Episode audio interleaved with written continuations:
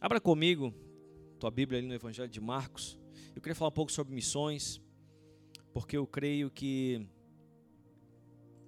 Deus é um Deus missional, é um Deus missionário. Amém? Último capítulo do Evangelho de Marcos. 16, versículo 15. Ide por todo o mundo e pregar o evangelho a toda criatura. Quem crer e for batizado será salvo, mas quem não crer será condenado. E esses sinais seguirão os que creem em meu nome: expulsarão demônios, falarão novas línguas, pegarão em serpentes, se beberem alguma coisa mortífera, não lhes fará mal.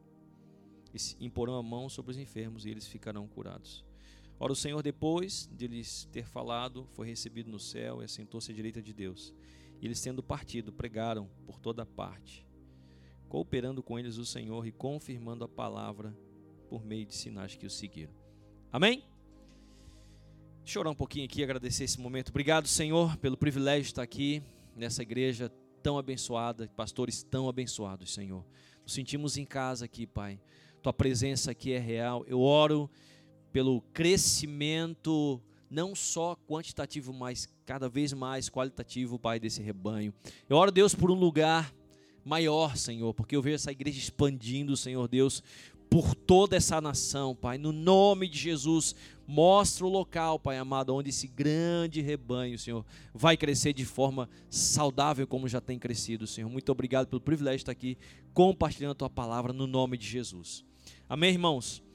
Eu queria dar uma definição de missão, porque nós temos uma ideia que, ah, eu não tenho chamado missionário. Isso é coisa, né, para o irmão ali que é sufista de Cristo, né, o pastor Davi talvez, pastor Ailton. Deixa eu dizer para você, todo cristão que é nascido de novo verdadeiramente, ele tem esse chamado.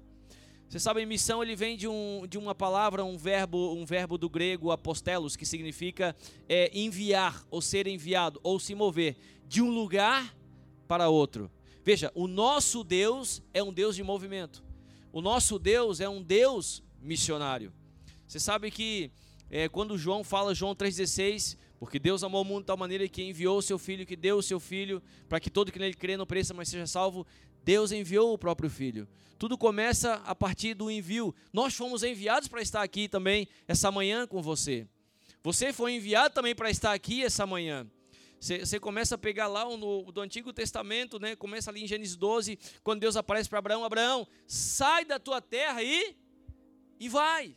Vai para a terra que te mostrarei. Abraão vai, obedece a palavra. Depois ele vai, né, vem Isaac, vem Jacó, e você conhece toda a história. Depois vai lá, Deus envia Moisés para libertar o povo.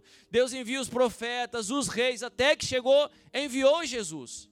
E quando chega ali em Atos 8, ele, Jesus vem e fala assim: vocês receberão poder ao descer sobre vós o Espírito Santo para ser minhas testemunhas. No Evangelho de João ele fala assim: assim como o Pai me enviou, eu vos envio também. Então é uma questão de todos nós fomos chamados. E deixa eu dizer para você: a missão começa dentro de casa. Ontem falamos sobre família, né, pastor? Sobre casamento, foi um tempo muito bom. Eu vi que muitos homens hoje chegaram felizes, né? Sorridente, tiveram uma noite de avivamento, glória a Deus, aleluia né? Glória a Deus por isso. Deixa eu dizer para você, para mim alcançar alguma coisa, seja o meu vizinho, seja quem trabalha comigo, seja a minha nação, seja as nações, eu primeiro devo ser missionário dentro da minha casa. Essa missão ela começa dentro de casa, porque eu sempre falo, não adianta eu ganhar o mundo inteiro, pregar para as multidões quando nós estamos pregando, e chegar em casa eu não ser um bom marido, não conseguir ser um bom pai, exercer o meu papel de cristão dentro da minha casa porque o nosso principal rebanho é a nossa casa. Então, primeiro eu tenho. Você sabe qual é o grande mandamento? Quem lembra? Qual é o grande mandamento? Ama o Senhor teu Deus, todo o teu coração, toda a tua força, todo o teu entendimento, e ao teu próximo, como a ti mesmo. Quem é o teu próximo, mais próximo, mais próximo de você? Quem é? Quem é que dorme com você? Quem é está convivendo com você? É, é, esse é o grande mandamento. Então começa por ali. Amém, irmão? Essa é uma definição de missão que eu queria dar para você. Agora eu queria falar sobre é, alguns inimigos da missão. Eu, eu, eu, eu, citei alguns aqui, eu estava orando essa madrugada, e aí e aí me veio alguma coisa assim, sabe? Os inimigos, aqueles, aquelas coisas que nos impedem de exercer esse chamado de Deus. Tem coisas que, que, que às vezes se colocam entre nós e o chamado que Deus tem para a nossa vida. E se você veio aqui essa noite, obrigado, meu amor. Não caia a prancha, não, né? Eu tenho medo de quebrar esse negócio aqui, pastor. Aqui, aqui é melhor. Então tem coisa que nos impede de exercer o nosso chamado. É, usando o texto ali de Marcos 16, a primeira coisa que fala é Jesus ele no versículo 14 ele fala assim: finalmente apareceu o Senhor aos onze e estando quando estavam sentados e ele fez ele e censurou a incredulidade dureza de coração deles. A primeira coisa é a incredulidade. Você sabe que se nós deixarmos a incredulidade tomar, tomar conta, eu não faço nada. Tem pessoa que fala assim: nós estamos indo para o Paquistão agora, o Paquistão é a quinta nação mais fechada do mundo. O ano passado fizemos essa cruzada, deu 10 mil pessoas pela glória de Deus, irmão. E até gente fala assim, pastor, não tem medo de pregar com os caras de fuzil de HK, 37 do teu lado? Não, não tenho medo não. Porque a, a, eu creio que se Deus me enviou, Ele vai à frente e vai respaldar a pregação do Evangelho. Porque é o nome dele que está sendo exaltado, não o meu nome. Você consegue entender? É, é, convém que o nome de Jesus cresça em toda a terra. Convém que esse evangelho seja anunciado em toda a terra. Esses lugares que nós estamos, eh, eh, se calcula seria 1,4 bilhões de pessoas, nunca ouviram falar o nome de Jesus. De cada três pessoas que nascem no mundo, dois nascem na janela dessa região. São, são nações muito populosas. Se você for pesquisar, é muita gente. Tem nações dentro de nações. Tem povos alcançados dentro de povos não alcançados. Por exemplo, dois meses atrás nós ganhamos uma aldeia hindu que vive no deserto do Paquistão. Você sabe que Paquistão faz border com a Índia. E nós estamos indo agora para visitar essa aldeia. Nós ganhamos eles furando um poço d'água. Olha a estratégia que Deus deu, né? Eles não têm água, eles andavam quilômetros para pegar água, aquela água suja. E aí brotou essa ideia. Tem água embaixo da terra? Tem. Quanto é? Uma micharia. Eu até fiquei impressionado, pastor. 500 dólares para furar um poço. Não é nada. Se não, vamos furar poço aí nessa terra. E começamos a furar. E eles perguntavam: quem são vocês? Nós representamos a Cristo. Quem é Cristo? E aí começa você contar toda a história da criação. Porque eles jamais ouviram falar de Jesus. Não tem Bíblia, não tem nada. Nós estamos indo ali agora. E você viu, não sei se deu para entender o vídeo, por causa do o áudio estava meio ruim, mas, mas a gente trabalha em várias frentes. E uma delas é implantar igreja e colégio também, educação. Eu, eu aprendi isso estando evangelizando no Paquistão eu descobri, quando estava evangelizando muçulmano radical, e eu perguntei por que, que, esse, por que, que vocês né, têm essa coragem para se explodir, para se, se, se auto-martirizar. E ele falou: nós, nós vamos para as escolas, que se chama madraça, né, de educação com 5 anos de idade, educação muçulmana. Eles nos tiram de casa e nos levam. Então, você imagina, pega uma criança de 5 anos de idade e fica, e fica doutrinando ela, doutrinando, doutrinando, doutrinando, todos os dias, todos os dias. Com 17, 18, 19, ele, ele, ele vira um mártir. Porque ele crê que vai para o paraíso, vai ter 70 concubinas esperando ele. Você imagina a decepção quando ele chega lá, irmão? Você já imaginou que esse menino nunca viu uma mulher? Ele não mora no Brasil. Ele não mora na praia. Ele nunca viu nada. Porque ela fica tapada. Você sabe, né? Então aquele coitado tá ali doido para ver uma mulher pelada. Que é, ou não é? E ele fica imaginando, fica 17, 18 anos imaginando. 70 ainda, meu Deus! Se uma já é o paraíso, imagina 70. Aí o bicho vai lá e se explode. O que, que acontece? Um baita de um demônio do outro lado lá. Esperando. Ai, será concubina.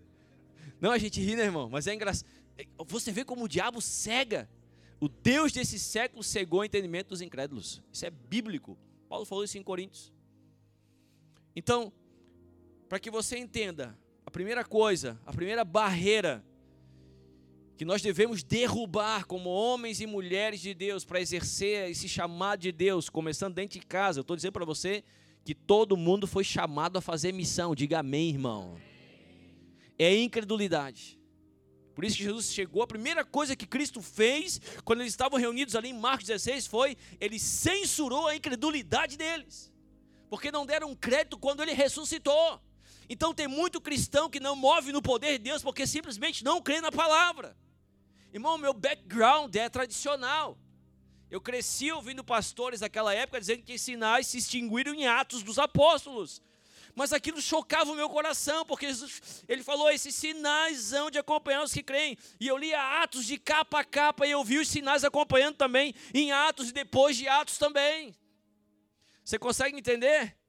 Então, essa manhã, deixa eu dizer para você: primeira coisa, em nome de Jesus, não deixe a incredulidade barrar o teu chamado. Começando dentro de casa. Porque talvez você não foi chamado para pregar num púlpito, sei lá, no stage, no palco, mas você foi chamado para exercer dentro da tua casa, para pregar dentro de casa, para ser um sacerdote, uma mulher de Deus, um homem de Deus, amém? Você não sabe onde é que teu filho vai, irmão. Você sabe que eu sou o único da minha família toda que foi levantado por Deus? Eu não fazia ideia. Era tudo macumbeiro, espírita, feiticeiro. A, a minha, o meu passado, meu Deus. Eu, eu, nós temos entrado agora na cidadania italiana, que a minha esposa é de origem italiana, né, pastor? E aí, contratei um advogado. Ele perguntou: Tu queres fazer da tua. Da tua como é que é? Da tua. Hã? Da tua ancestralidade ou da tua esposa? Assim, eu nem quero saber a minha ancestralidade. Eu tenho até medo de mexer na minha ancestralidade. Não estou nem aí. Meu passado foi bem apagado. Faz dela. Ela é italiana. Meu tem até medo de mexer nesse negócio, né, irmão? Glória a Deus. E aí o irmão leu Coríntios. Deus escolhe essas coisas para confundir os sábios. Mas a primeira coisa, você crê no que está escrito aqui, irmão? Essa é a primeira pergunta. Essa é a pergunta. Quando você vai orar por alguém, você crê que algo pode acontecer, irmão? Nessa cruzada eu lembro que trouxeram encher o palco, o palco, não, o stage, a plataforma de bebê enfermo. Lá não tem, lá não tem é, sistema de público de saúde. Esses países não existe nada disso, não tem saneamento básico, não tem nada tem, não tem carteira, não tem trabalho, não tem contrato, tem nada, não, tem, não existe nada, nenhuma garantia de vida. E eu lembro quando começou a, cruzada, as mães vieram, você sabe como é que é mãe, amor de mãe é diferente. É ou não é? Essas mulheres vieram de longe, pastor. Porque disseram que lá ia ter um Deus que podia curar os filhos delas. E eu lembro que eles começaram a jogar aqueles bebês ali em cima, né? E eu, eu tenho três filhos, e aí você começa a mexer o emocional e, eu comecei assim, Deus, se ninguém for curado nessa multidão, que pelo menos essas crianças voltem para casa curados. E nós começamos a pregar e aí fizemos o apelo, nem precisou fazer apelo, nesse país não precisa nem fazer apelo. Porque é tanta fome e sede da palavra, pastor. Basta uma pregação de 15 minutos, o Espírito Santo uf, se move, as multidões ao Senhor. Jesus falou que os campos estão brancos, só que você tem que levantar os olhos e olhar para os campos. Lá ninguém prega. É, é igual você chegar com um caminhão de água, cheio de água potável, no meio do deserto. Não tem. Você sabe o que é não ter igreja, não ter Bíblia, não ter pastor, não ter missionários, não ter nada. Essa é a realidade daquele povo. E eu lembro que a gente, antes de começar a oração, o pessoal já veio e nós passamos, passamos um bom tempo orando e ministrando. E tem uma foto ali orando com o bebezinho, aquele bebezinho me chamou a atenção porque eh, eu sei, eu sei, eu sou pai, eu sei quando a criança está morrendo. Você sabe. Já trabalhei também no hospital. E aquela criança ela estava moribunda já. E eu falei assim, Senhor, ressuscita essa criança. Traz vida. Aquele o, o né, flash, o pneuma, né? Sopra de novo. E nós começamos a orar ali, irmão, e aquela criancinha começou a. Sabe quando o bebê está vivo de novo e começa a reagir, rir, brincar e mexer a mãozinha, a boquinha e falar. Você sabe, sabe ou não sabe? Sabe, né? E à medida que a gente ia orando, aquela criança ia ressuscitando. Foi algo tão fantástico. E um monte de milagre. Tinha umas, eu, eu, eu, passei alguns vídeos ali, tinha pessoas que eram aleijados, cegos, surdos. Foi uma loucura, irmão. Algo assim extraordinário para a glória de Deus. Porque o Senhor falou que os sinais vão te acompanhar. Quem crê nisso? Eu creio. Eu creio. Eu lembro que eu comecei a orar assim, que os olhos cegos abram em nome de Jesus, e comecei a declarar, declarar, declarar, declarar. E um, um irmão gêmeos, um menino e uma menina, foram curados, que eram cegos. Aí você para mim, lá no Brasil, pastor, aconteceu? Não acontece, que interessante isso. Eu já orei por cego, irmão, já, já até cuspi, que nem Jesus, e não aconteceu nada. É, é interessante, sim ou não? Porque a fome, ela gera milagre, meu irmão. Se você não tem fome, você não será saciado. São princípios da palavra. Se a minha barriga está cheia, eu não vou nem querer comer, não vou nem querer sentir o cheiro da comida. Por isso que a palavra diz que a alma farta, ela pisa favo de mel, mas para o sedento todo amargo é doce. Amém? Aleluia. Então, o primeiro inimigo da missão é a incredulidade, no nome de Jesus. Seja um cristão crente. Aleluia, amém. Não deixa a incredulidade roubar aquilo que Deus tem para você. Ele projetou você na eternidade. Primeira viagem que eu fiz em 2013, eu não falava nada, nothing English. Falava bem pouquinho. Você sabe aquele cursinho que nós fazemos, né? Que é o verbo to be o dia inteiro, né? To be or not to be. E eu achava que eu sabia to be, né, meu? Cheguei lá, apanhei que nem um condenado, pastor. Em 2003 já tinha quase 40, né, amor?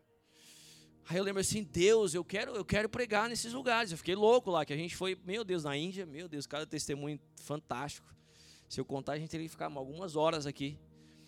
Mas eu vou contar só um. Eu estava na, na, aldeia do Hanuman. Quem já ouviu falar esse nome? Hanuman, o deus macaco. É um, é um gurilão gigante assim.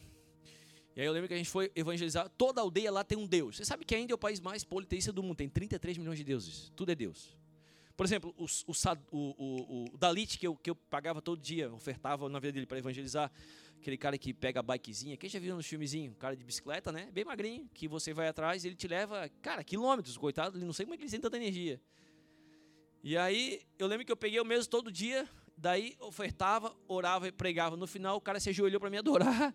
Eu assim, o que estás fazendo, meu filho? What happened? Se não, agora tu é um meu Deus também. Olha, olha o nível de cegueira espiritual. Eu me, eu me, baixei, me ajoelhei junto com ele e falei assim: Levanta, querido, que eu sou homem que nem tu. Eu vou te explicar quem é o Deus de verdade. Você, sabe que é como criança, é como você voltar lá em Gênesis. É, é o beabá, é o, é, o, é o feijãozinho com arroz da fé, o leitinho. Você consegue entender? E é na simplicidade que o poder de Deus se manifesta. Aleluia. Então a primeira barreira, irmão, é a incredulidade. Amém?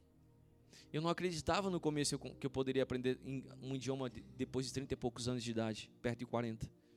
Eu tinha dificuldade, sempre que eu tinha essa dificuldade, eu, eu bloqueava. Aí eu lembro que um dia eu fui numa conferência de uns pastores americanos, eu, a Ana ri dessa história, mas os caras falavam inglês fluente, né, meu? Eu fui lá e falei assim, pastor, ora por mim. O que, que tu tem, meu filho? Estás doente? Não, eu, eu preciso falar inglês rápido. Ora por mim para me aprender rápido, sem, sem fazer escola, processo, nada. Rápido, eu preciso para amanhã. Sanguíneo, né? Sanguíneo. Quem é sanguíneo aqui? Levanta a mão. Meu Deus, não é fácil. Ele disse, ok, ok, eu vou orar por você, ok, eu oro por você, ok. Can you believe it? Assim, o quê? É, você pode crer, você pode crer. Oh, claro, por isso que eu estou aqui, ora. Ora para mim pegar toda essa unção tua linguística.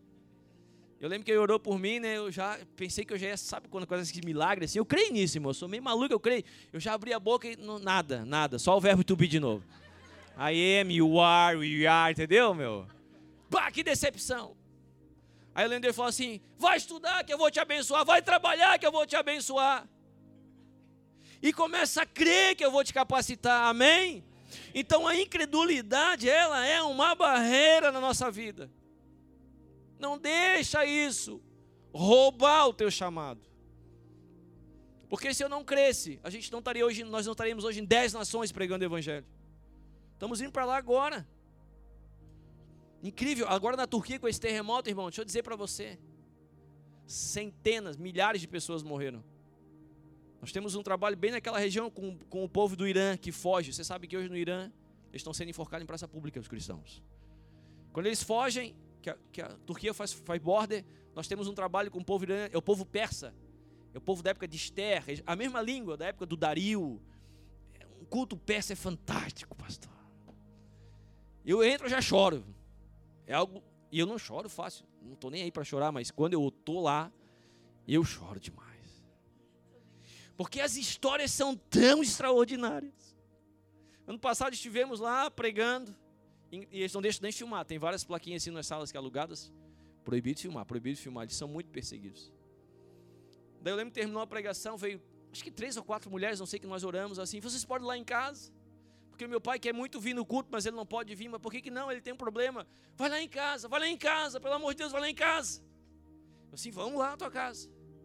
Aí chegamos lá, todo o povo oriental, eles são de mesa.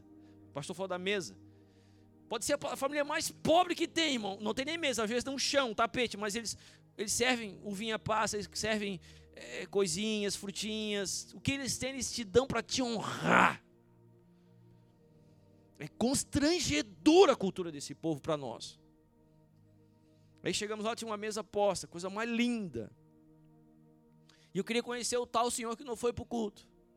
E ele veio um senhor já de idade. Idade não, uns 60? 60. Eu vi que ele andava com dificuldade, o curioso. Não sei se todo sanguíneo é curioso que nem eu sou curioso. Eu falei assim, ó oh, meu irmão. Então eu comecei a conversar, me conta a tua história, por que, que você não vai no culto? Daí ele passou assim, tirou o sapato dele, a sandália dele do pé direito. Ele não tinha os cinco dedos do pé.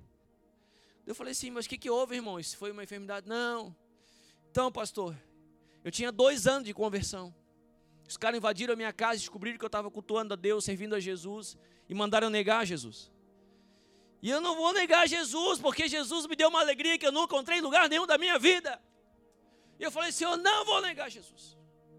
E eles falaram: se você não negar Jesus e a tua fé, você vai ser preso. Então que eu seja, mas eu não nego Jesus. Me levaram para a prisão, fui preso, torturado. Um dia eles me torturaram e arrancaram meus cinco dedos, porque eu não quis negar Jesus. E aí começou a infeccionar, infeccionar, infeccionar. Eles não davam, não, não davam jeito, me colocaram para fora e eu consegui fugir para a Turquia, onde eu consegui tratar.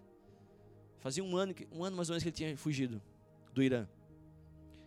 Esse cara tinha dois anos de fé, meu irmão. Dois anos. A gente pode chamar isso de um baby Christian. Recém-convertido. No Brasil, dois anos de fé, eles são tudo mimizento, ainda choramingando. Tudo cheio de crise. Ai meu Deus, eu perdi dois seguidores no Instagram. eu vou sair da igreja, Senhor. Eu não aguento mais. É muito duro, é muita perseguição. Vai se converter, geração fraca. Oh, não posso quebrar, pastor. Desculpa, isso ia ser caro, né, meu Deus?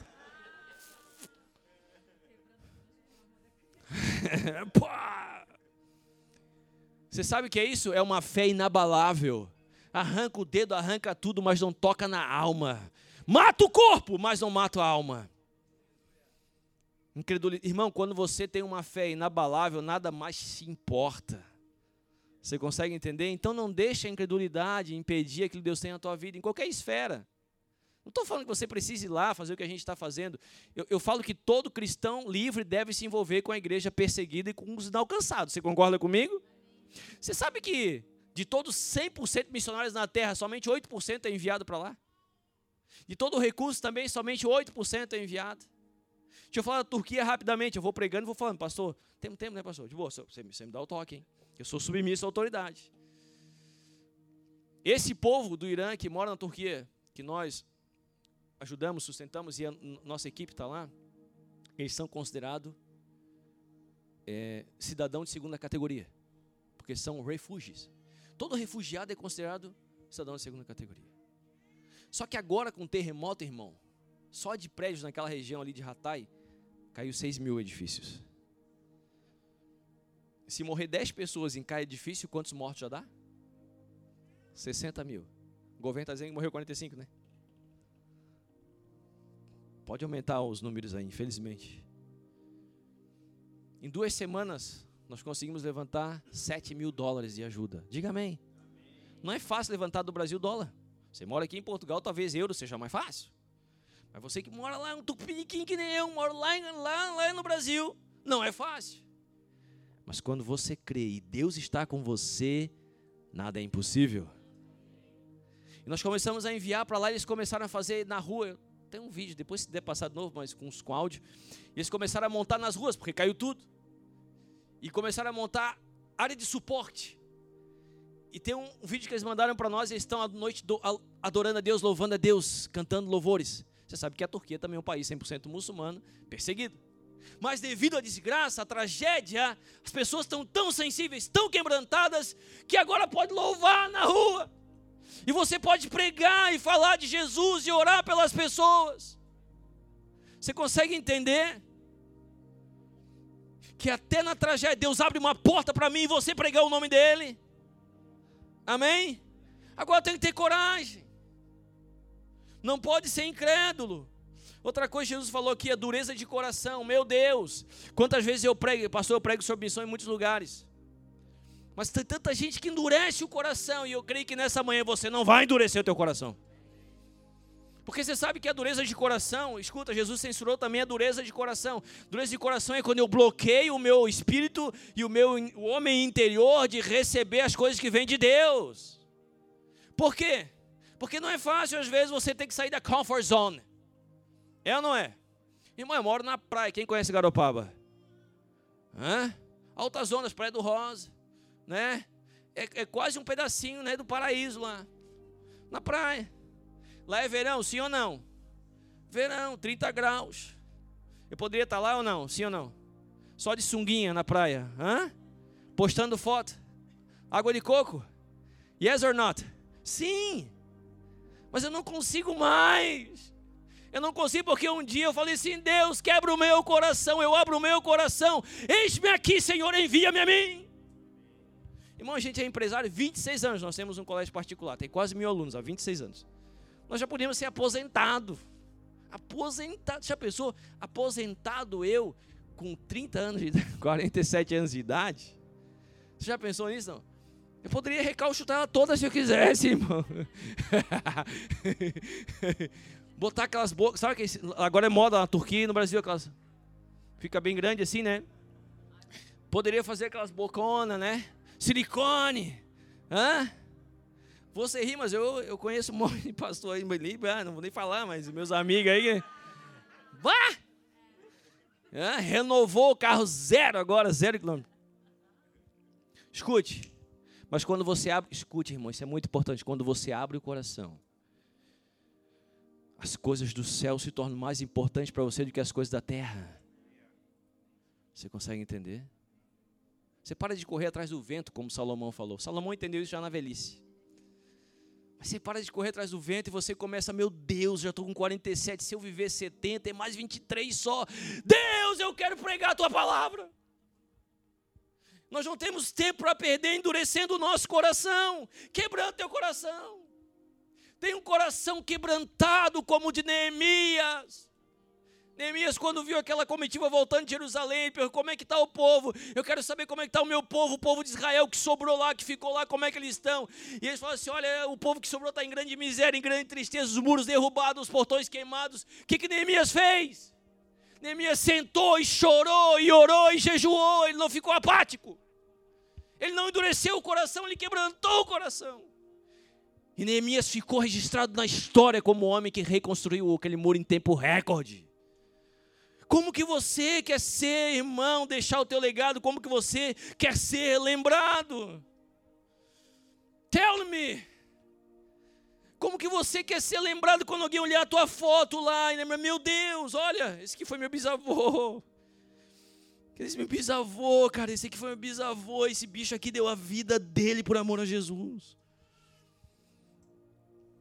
Hoje, se ouvires a voz do Senhor teu Deus, não endureçai o vosso coração.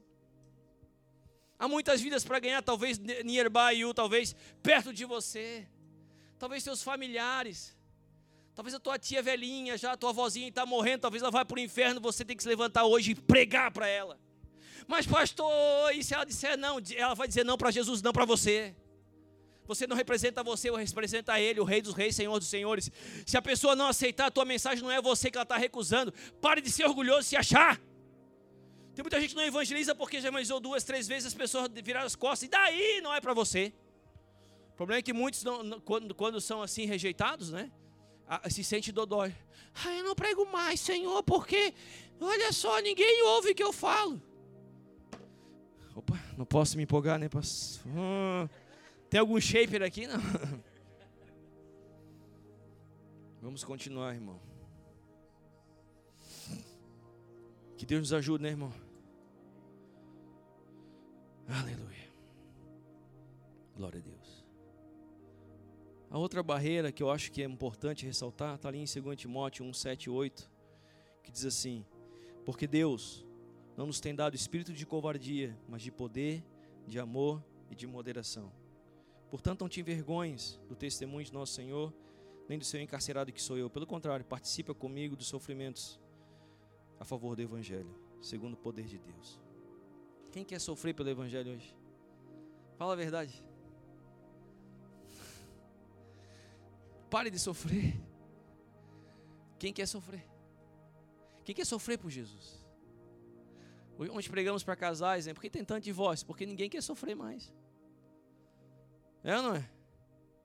Nós queremos toda hora ser anestesiado. Na verdade, o pastor falou uma coisa, psicanálise muito interessante. O, o, o, o o homem, ele busca prazer. E foge do confronto do sofrimento. Quando Paulo fala que Deus não nos deu o espírito de covardia ou de, de timidez, essa aqui é outra barreira para a missão. Que é a covardia, o medo ou a timidez. Eu não estou falando aqui daquela timidez natural ou do medo natural, por exemplo, medo de altura. Quem tem medo de altura? É, é medo natural. Não é esse medo aqui que o Paulo está se referindo. Tem pessoas que têm medo de andar de voar, de andar de avião. É natural, é normal, é o medo desconhecido, beleza. Por exemplo, eu, eu, eu, eu, eu, eu, não pularia de bungee jump, por exemplo. Um dia eu estive perto lá no Rio Grande do Sul, agora tem, a gente foi lá um dia visitar, né? Os gurias botando pilha, meus filhos, vamos, tudo homem. Eu não vou nesse treco nem a pau. Ô pai, tu prega lá no Paquistão, assim, mas não tem nada a ver uma coisa com a outra. Não começa a misturar. E a gente estava nos Estados Unidos, eles começaram a me desafiar para ir na pior montanha russa que tinha naquele parque lá, aquela coisa lá que roda, gira, meu Deus. E eu não vou nisso aí. Aí eu ia ficar segurando, eles iam e ficar segurando as coisas para ele. A Ana foi numa. Daí a mulher foi, você sabe, né, irmão? Aí mexeu, né? Os caras saíram da montanha russa, é, pai, até a mãe foi, hein? Vai perder para a mãe, é, pai? Eu lembro que eu falei assim, né? A gente sanguíneo não pensa no que fala, né? Qual é a pior que tem aí nesse parque? Cara lá, pai, vai a 90 e poucos por hora, essa mesmo. Nem pensei, só entrei na fila. E quando ia chegando perto, pá, meu irmão, o que, que eu estou fazendo aqui, Senhor? E nem é para pregar o teu evangelho, não faz nem sentido estar tá aqui. E a dor de barriga batendo. Ele diz assim: Não vai desistir, não, né, pai? Quer desistir, rapaz? Vocês conhecem o pai de vocês? Eu sou macho. Aí eu lembro que a cadeirinha fazia assim, ó, quando você sentava, assim, ó. Cara, quando eu vi aquilo ali virar pra cara do chão, eu quase desmaiei. Me deu um treco, velho. E eu assim, ah, Senhor, me dá força. E eu fui. Fiquei dois dias dormindo sentado, irmão, porque eu tive uma crise labirintite, sabe que é isso, né? Coisa de velho, de idade, né? A idade não adianta, né? Então não é esse tipo de medo, ou timidez, ou covardia, não é, não é isso natural. Aqui fala das coisas espirituais, por, por isso não te envergonhes do testemunho do nosso Senhor. É quando eu, por ser cristão, tenho vergonha, timidez de compartilhar a minha fé e dizer para as pessoas que eu sou de Cristo. Por várias causas, talvez pra, porque não é tão popular em alguns lugares dizer que é cristão. Eu estava no Paquistão dois anos atrás, e eu estava com vontade de tomar café. Eu sempre levo agora café, na época eu não tinha essa, esse bizu ainda, essa manha. E eu estava com vontade de tomar um café assim, Bom, brother, por favor, me leva aí para tomar um café em algum lugar, né? Não tem cafeteria? Não, tem um lugar aqui, a gente me levaram num lugar que é parecido com uma cafeteria, mas não é, mas é deles, é parecido café com pimenta, café com curry, café com, com tudo. E aí eu lembro que eu entrei lá e quando um estrangeiro chega, chama atenção. E olha que eu não sou nem loiro de pelo loiro e olho azul, mas já chama atenção. Eu vi que tinha um cara lá me olhando, dá pra ver que era o owner, né, o dono. Aí beleza, eu comi lá, tomei meu café, bababá, bem bom, comi uns doces lá. Ah, coisa boa. Fui pagar. Quando eu fui pagar, o cara veio e começou a fazer umas perguntas para mim. Aí ele perguntou, de onde é que eu era? Ele falou, ah, aquela coisa Brasil, o que estás fazendo aqui? Falei, sim, eu sou turista. Quase que eu falei, tu é curioso, hein, meu? Pô, deixa eu tomar meu café e ir embora sossegado, maluco. Ah, Brasil, turista, ok. Terceira pergunta. Ele perguntou, você é muçulmano? São assim porque eles não têm medo de pregar a fé deles. Muitas vezes nós que carregamos a glória de Deus, o Espírito Santo de Deus dentro de nós, nos acovardamos. Are you Muslim? No, I'm not Muslim. Aí ele perguntou, Are you Christian? Yes, I'm a Christian. Ah, tu é cristão? Yes. paguei, tchau, fui embora. Óbvio. Jesus falou: todo aquele que me negar diante dos homens, eu negarei diante do Pai, mas quem me confessar, eu confessarei. Dá para entender? Eu vou ter medo desse bicho endemoniado? Não tenho medo, porque maior é que ele está em mim do que ele está nele. Você consegue entender, irmão? Yes or no? É, isso é uma coisa interessante, nós devemos repreender esse espírito de covardia espiritual. Cada vez que vamos testemunhar, Deus não tenha medo, porque é o poder de Deus dentro de você.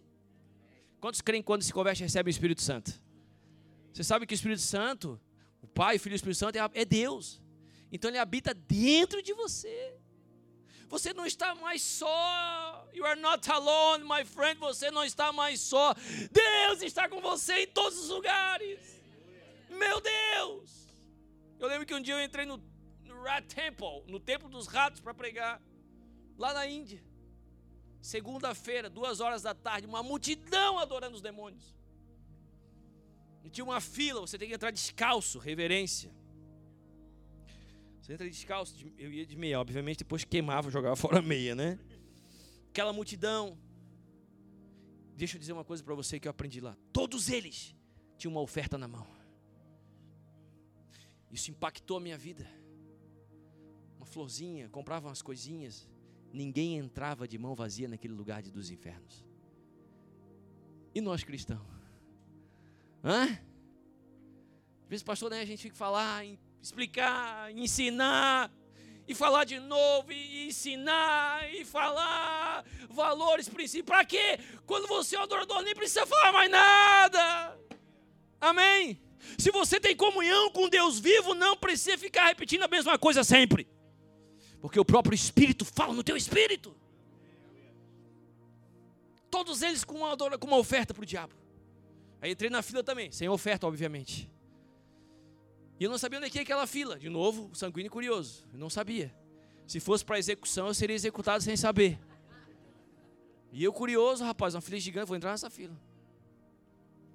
Aí aquela fila sai num salão gigante. Uma bacia de leite gigante no meio do salão e várias imagens de rato desse tamanho. E as pessoas se empurrando, falando com os ratos. E os ratos tomando leite e as pessoas ajoelhando, tomando leite junto com os ratos. E eu comecei a chorar naquele lugar. Eu falei assim: Jesus, o que o diabo fez com a coroa da tua criação? Eu chorei, eu fiquei chorando. É inexplicável. Você não consegue explicar. Você sabe que trevas é ausência de luz. Jesus falou que vós sois a luz desse mundo.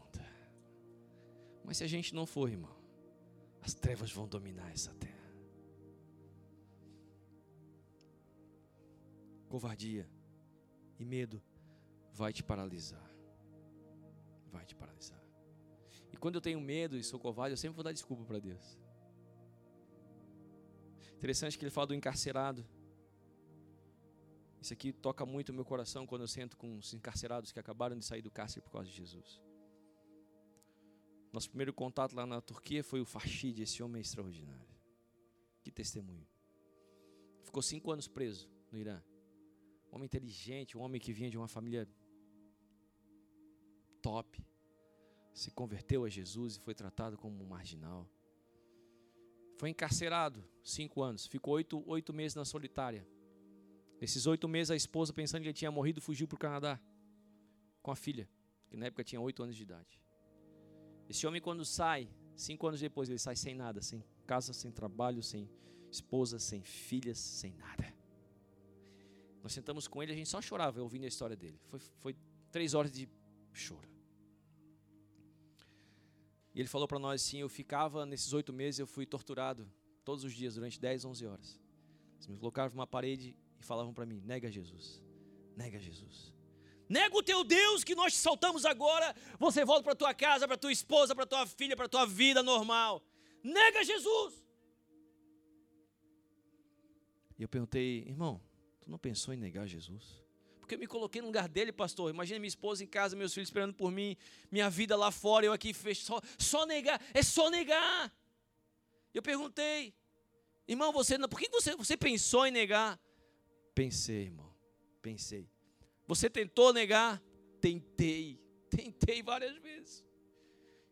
E aí? Quando chegava aqui, trancava, voltava, porque é impossível você negar quem você ama. É impossível. Eu tentei, mas é impossível você negar quem você ama. Sim, mas você não amava tua esposa, tuas filhas. Amava, mas eu amo mais ao meu Senhor do que a minha família. Por isso Jesus falou: se você ama mais pai, mãe, filho ou filho do que a mim, não é digno de mim. E esse amor só é provado nessas, nesses momentos de extrema perseguição. Ele sai da cadeia cinco anos depois sem ninguém. Vai um líder da igreja local subterrânea, pega ele, um pastor. Um mês depois ele é assassinado, esse pastor. Escute, isso eu aprendi lá no Irã. Nesses lugares é assim: os mais maduros vão assumindo à medida que os outros vão sendo mortos. Não tem briga por cargo, não tem briga por nada, não, tem rolo, não tem nada, porque só que eles querem é, eles querem é, é, é adorar e fazer a vontade de Deus e cuidar do povo. Eles têm um coração como o coração do pastor Ailton. Não é todo pastor que abre para o ministério desse aí que prega em país fechado, não, pastor. Porque confronta às vezes. Tem pastor que não. Pastor que até bloqueia. Não é todo pastor que Deus abençoe tua vida, pastor. Obrigado. Porque às vezes eu me sinto sozinho nessa batalha. E é muito bom saber que tem homens como você, ombro a ombro. Porque lá no céu, irmão, seremos só um povo. Não vai ter placa, não vai ter iluminação, não vai ter nada. Vai ter só um povo, uma multidão diante do Cordeiro. De todas as tribos, línguas, povos, raças e nações.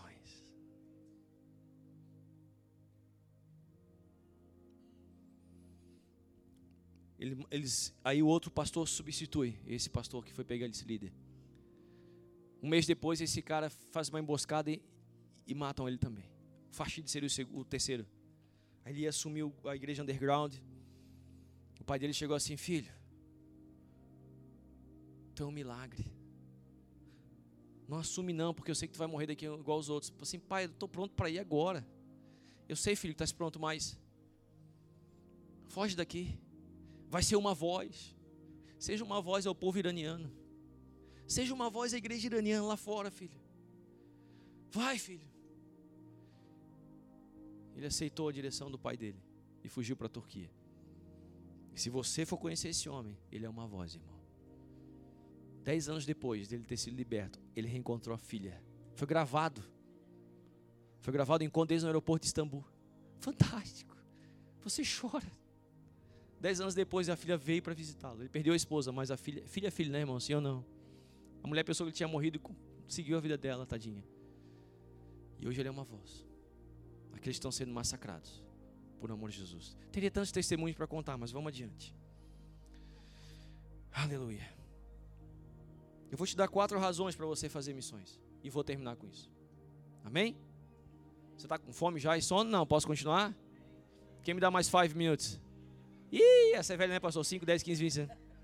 Todo mundo cai, né, pastor?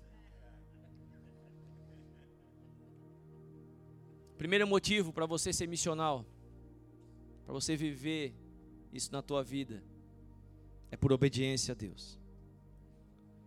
Marcos 16, Jesus falou: Ide por todo o mundo e pregai o evangelho a toda criatura. Você sabe que ele é, ele é, um, é um mandamento ir. Jesus não faz um convite, ele dá uma ordem. Ele dá uma ordem para você se mover.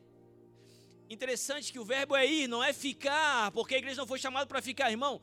Culto de celebração é para você se encher, para amanhã lá fora você ir e manifestar o reino de Deus aonde você está. Diga amém, aleluia. Glória a Deus. Esse é o chamado da igreja.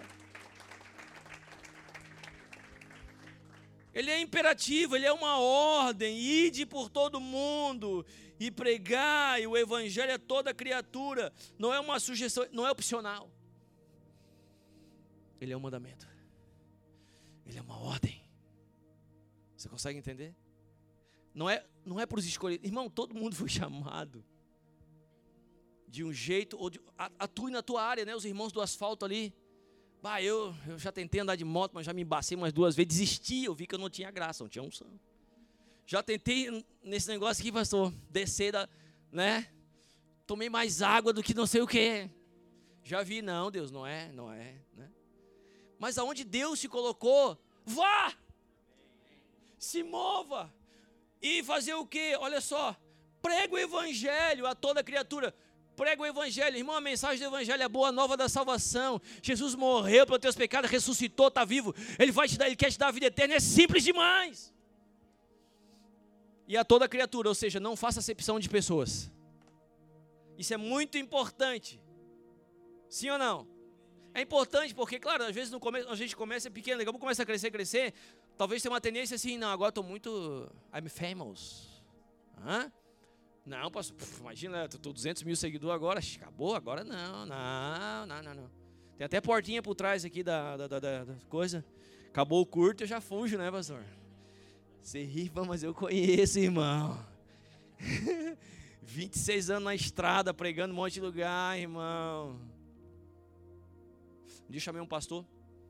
Eu senti de Deus falar: Pastor, vou fazer um desafio para ti. Vamos comigo numa dessa. Eu sabia, né? Eu já fui para dar uma. Você sabe que o sanguíneo às vezes gosta de dar uma cutucada, né, irmã? Sim ou não? Não é legal a gente ser assim, mas às vezes, né? Né? Eu senti que ele era meio, sabe? Nutella. meio show pop. Showman. Vamos lá, pastor, tem um convite para te fazer, blá, blá, blá, assim.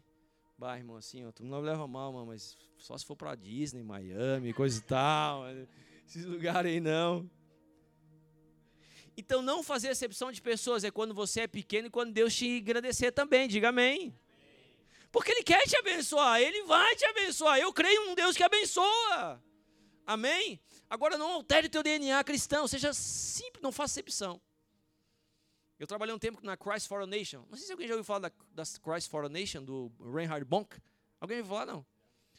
Eu trabalhei um tempo com eles de voluntário. Ele teve no Brasil, obviamente, né? Alguns anos atrás, antes de morrer.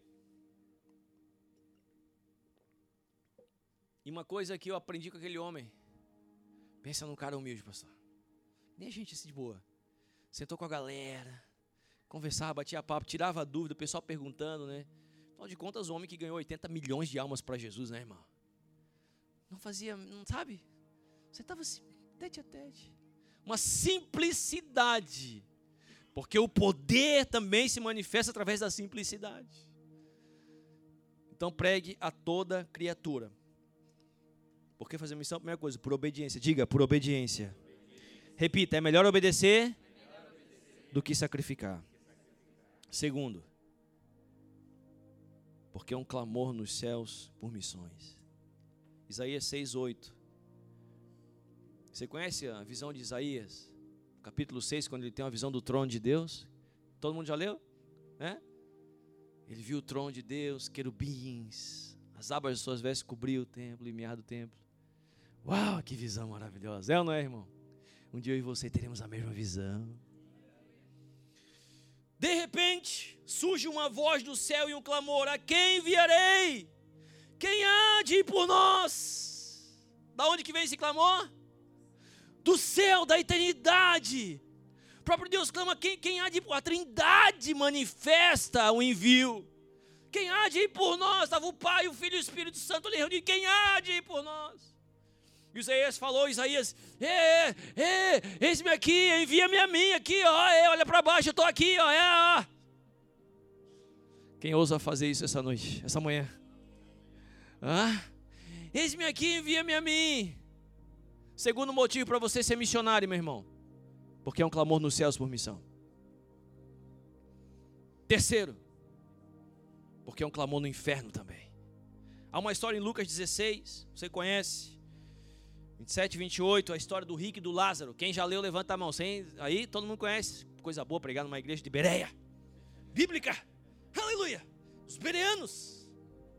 Você conhece a história? Aquele homem morreu, o Lázaro, morreu o homem rico, você sabe.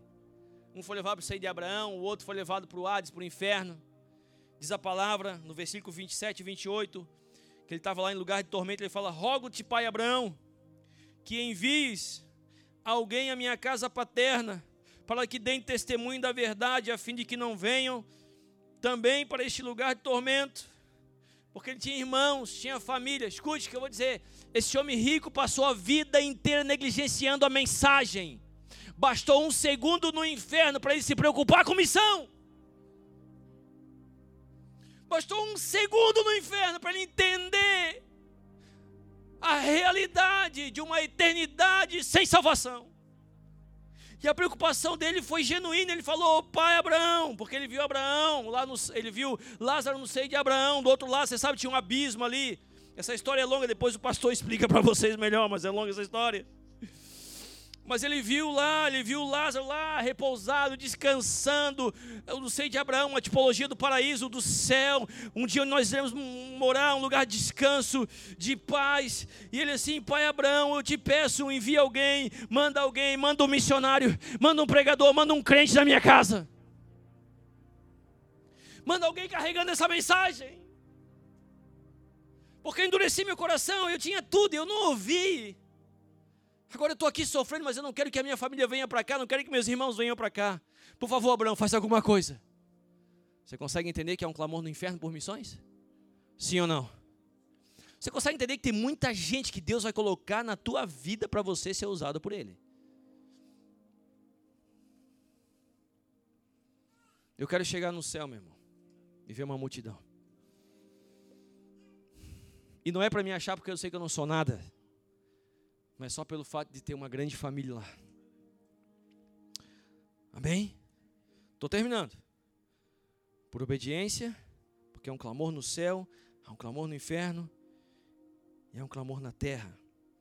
Atos 16, versículo 9 e 10.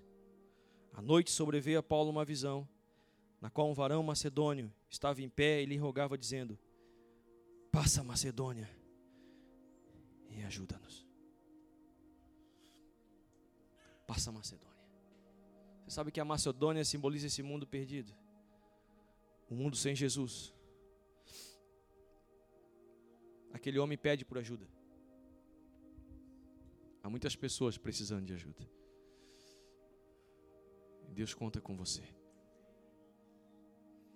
Você foi chamado por Deus, não tenha dúvida. Nada é por acaso. Jesus termina no Evangelho de Marcos dizendo que os sinais vão acompanhar, ou seja, você não vai estar sozinho. Terão sinais acompanhando a tua vida. Eu fico tão impressionado quando estou nesses lugares e Deus começa a manifestar os sinais. E eu sei que não é por mim, é por Ele, é pela glória dEle.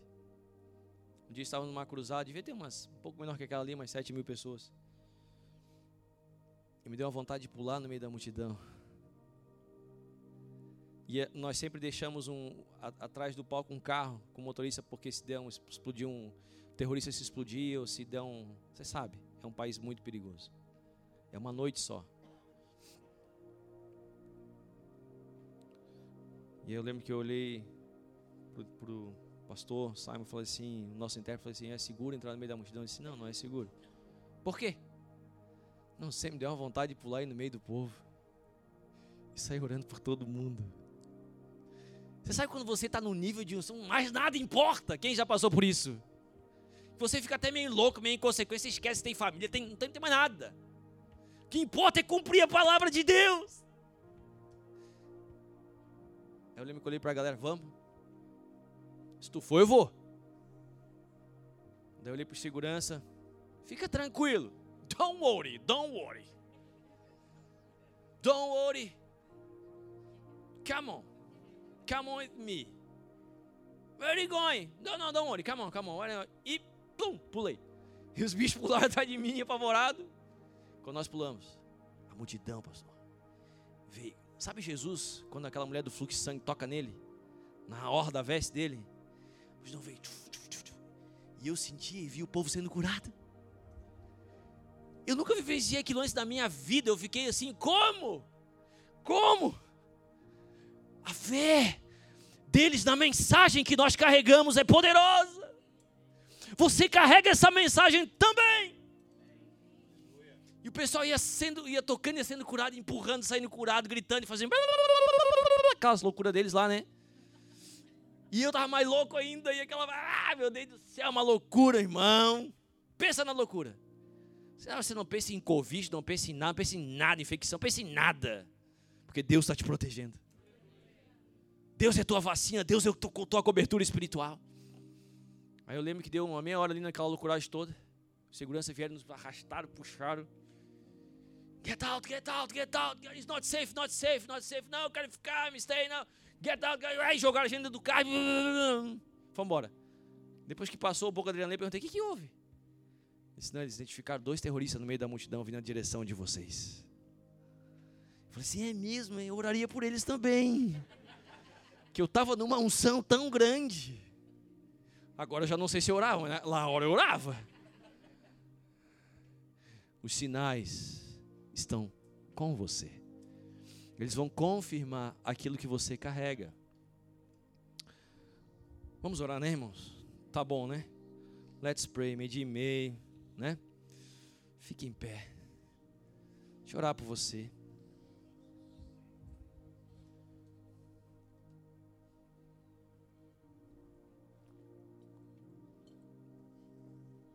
O Espírito Santo está nesse lugar, o Senhor está aqui.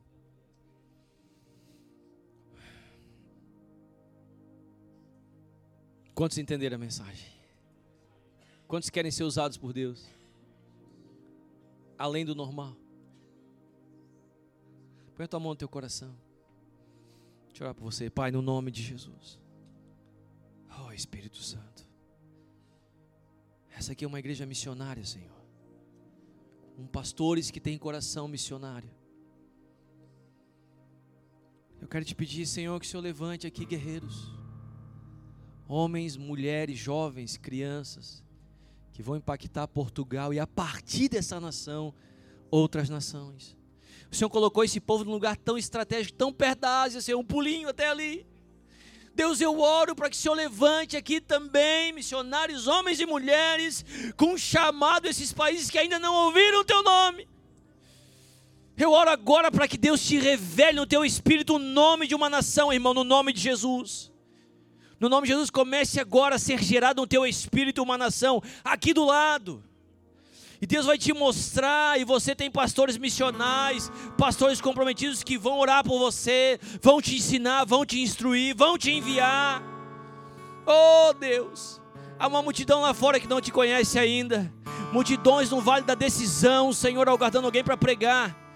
Eu oro por ti nessa manhã, meu irmão, no nome de Jesus, seja desperto seja quebrantado. Oh, Deus está fazendo nascer algo dentro de você nessa manhã, algo novo. Deus vai começar a fazer você chorar pelos perdidos. Ele vai gerar compaixão no teu espírito por aqueles que estão encarcerados por amor a Jesus. Ele vai fazer você se envolver nessa causa, nessa obra. Porque há muitos para alcançar ainda. Ergam os olhos e vejam, os campos estão brancos, irmão. Se você parar um pouco de olhar para a terra e erguer os olhos, você vai ver que os campos estão brancos e você foi chamado para ajudar nessa ceifa. Deus abençoe meus irmãos e minhas irmãs essa manhã, Senhor. Abençoe essa igreja, prospera cada vez mais. Já está sendo próspera, Senhor. Deus, eu oro para que a próxima vez que eu passar por aqui, eu já, já esteja no lugar maior. Porque eu tenho certeza que é uma grande multidão lá fora que será ganha, Pai, nesse ministério. O Senhor mostrou para mim que o pastor Ailton, o pastor Ela são pais de nações. Há nações no coração de vocês, pastores. Se preparem para aquilo que Deus vai fazer. Se preparem. Deus derrama a tua glória, Senhor. Tira, Pai, todo medo, toda timidez. E que essa igreja possa estremecer essa nação debaixo do teu poder, Espírito Santo. No nome de Jesus. No nome de Jesus. Dê um aplauso bem forte ao Senhor.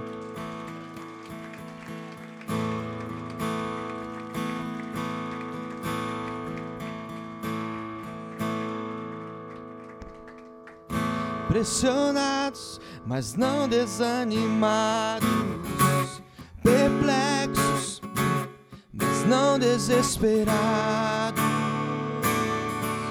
Estamos de pé perseguidos, mas não abandonados, abatidos, mas não destruídos.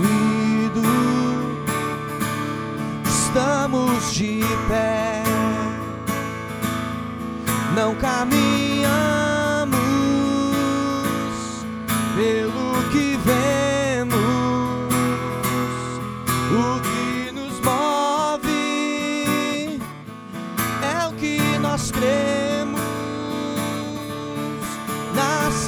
Santa,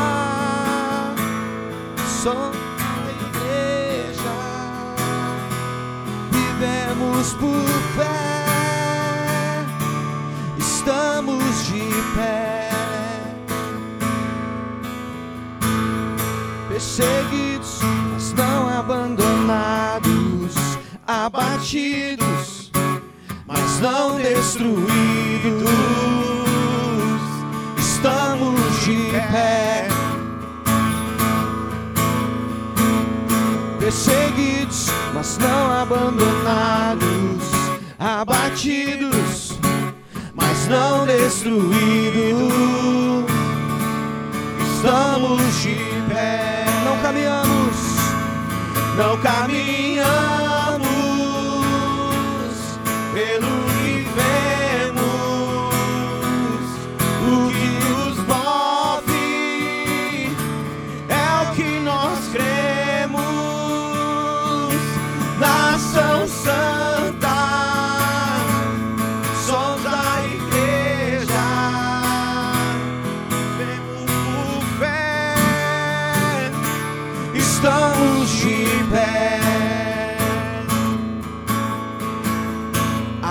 perseguição não parou a igreja, o Coliseu não parou a igreja, os leões não pararam a igreja do Senhor. O inferno não pode prevalecer. Vamos avançar, não vamos parar de crescer. Ninguém pode parar a igreja do Senhor. Declare mais uma vez a perseguição. A perseguição não parou a igreja. O Coliseu não parou a igreja. Os leões não pararam a igreja do Senhor. O inferno não pode prevalecer. Vamos avançar, não vamos parar de crescer. Ninguém pode parar a igreja do Senhor. Não caminhamos pelo que vemos, o que nos move é o que nós cremos. Nação Santa, somos a igreja,